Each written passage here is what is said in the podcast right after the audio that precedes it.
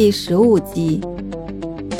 天少车内音乐放得极大，闭上双眼，假装投入的摇晃身躯，其难看程度难以想象。伊夏露着奇怪的表情，透过车窗向里面瞅着。小老板，你今天是不是哪里不舒服呀？关掉音乐，天少故作镇定地解释着说：“我只是想了解你为什么要经常自嗨。”伊夏打开车门坐了上去，抿着嘴，强忍着笑意：“想笑就笑吧。”天少也感觉到自己的幼稚和无知。一阵爽朗的笑声中，天少将车子行驶起来。到了家中，天少想找伊夏好好聊天。但伊夏特别奇怪，平日里生龙活虎的他，今天却说累了，要去睡了。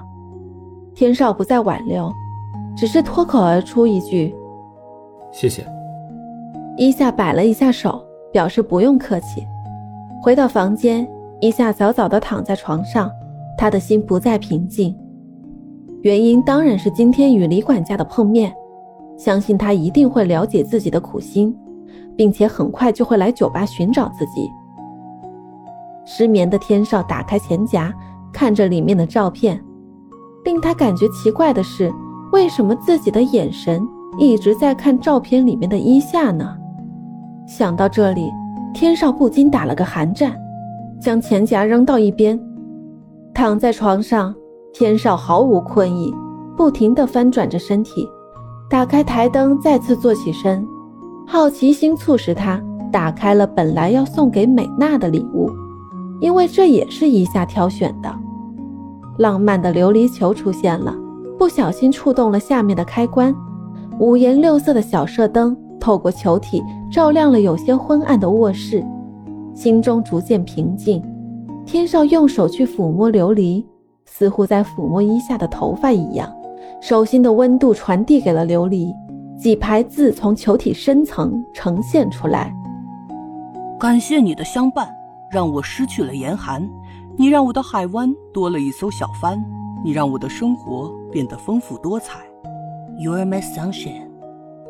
原本这是伊夏有意替天少为美娜填写上去的，天少却自私的想起了自己，满脑子里都是自己与伊夏这几天发生的故事。不会的。我在想什么？皱着眉头，天少随手将这个琉璃球扔进床边用来装废弃物的纸箱里，关灯睡去。清晨，伊夏走出房间，想到昨天天少似乎有话对自己说，于是便过去敲房门，一直没人回应，下楼也没有。纳闷之时，在餐桌上找到一条留言条：伊夏。今天一个人去酒吧，我还有点事儿，先走了。老板还真是忙呀。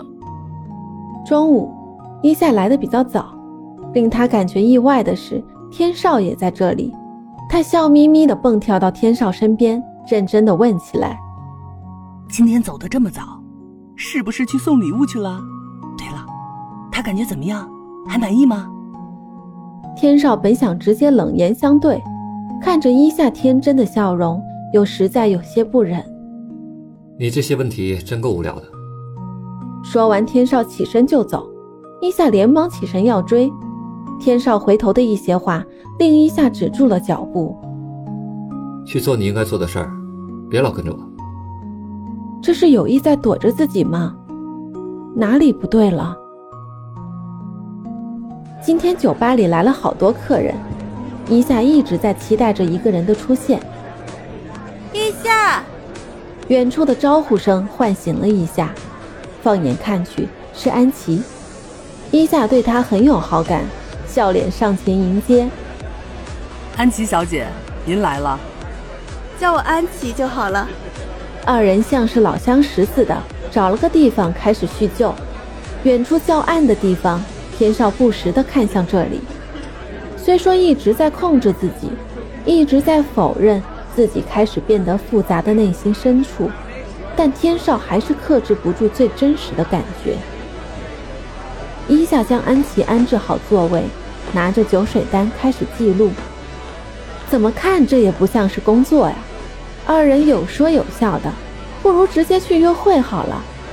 打翻了醋坛子的天少，瘪着嘴离去。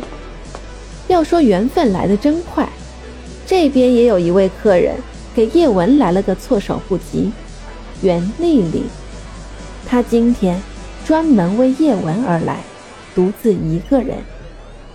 这么巧？叶文不知道怎么去与对方开场白，含蓄地问候了一句。秀秀的神情中带有一丝不情愿。我怕我不主动来找你，你会忘掉我的。袁丽丽总是这样开门见山，叶文不知道这算不算是一种孽缘，所以一直不敢轻易接受。怎么会呢？能认识你，我真的感到很荣幸。不要跟我这么客气嘛。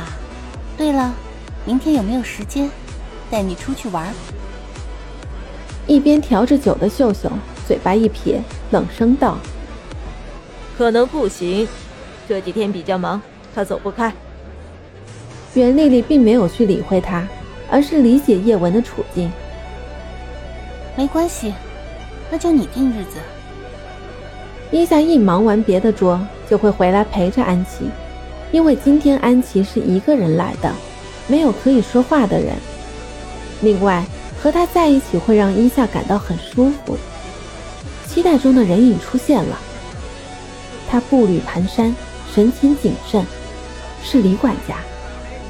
伊夏在观察他身后再无其他人，于是起身。安琪，我那边还有点事，一会儿回来。安琪笑着点头。天少今天不想去理会一夏，只要他不来烦自己就好了。李管家，伊夏小声叫道。李管家回头也小声回应：“跟我来。”伊夏带着李管家来到一个空包房，房门反锁。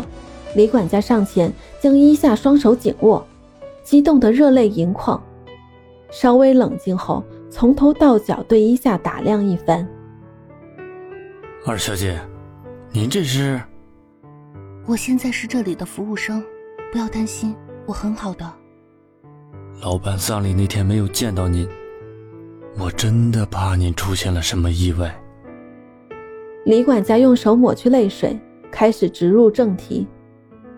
那天我去了，夫人她容不下我，我也不想以这种形式出面。小姐，以后我会来这里找你的。你一定要替我保密。对了，杨府出什么事了吗？两人一同坐在沙发上，李管家详细讲起杨总去世前后家里发生的一切事情。杨总的病情是半年前发现的，他放弃了治疗，因为他有很多重要的事情要去料理妥当。公司安排完后，将自己的亲信召集起来开了一个秘密会议，就是等伊夏回国后协助他挺起公司。大家对肖华女士都十分有偏见，一些所闻都早已不是秘密。万万没想到的是，这些亲信中竟然有一个人出卖了杨总，将杨总的计划全盘告知肖华。好在有一份遗嘱并未得知，肖华知道此事后，强迫杨总将集团的继承权交给春雨，杨总并未同意。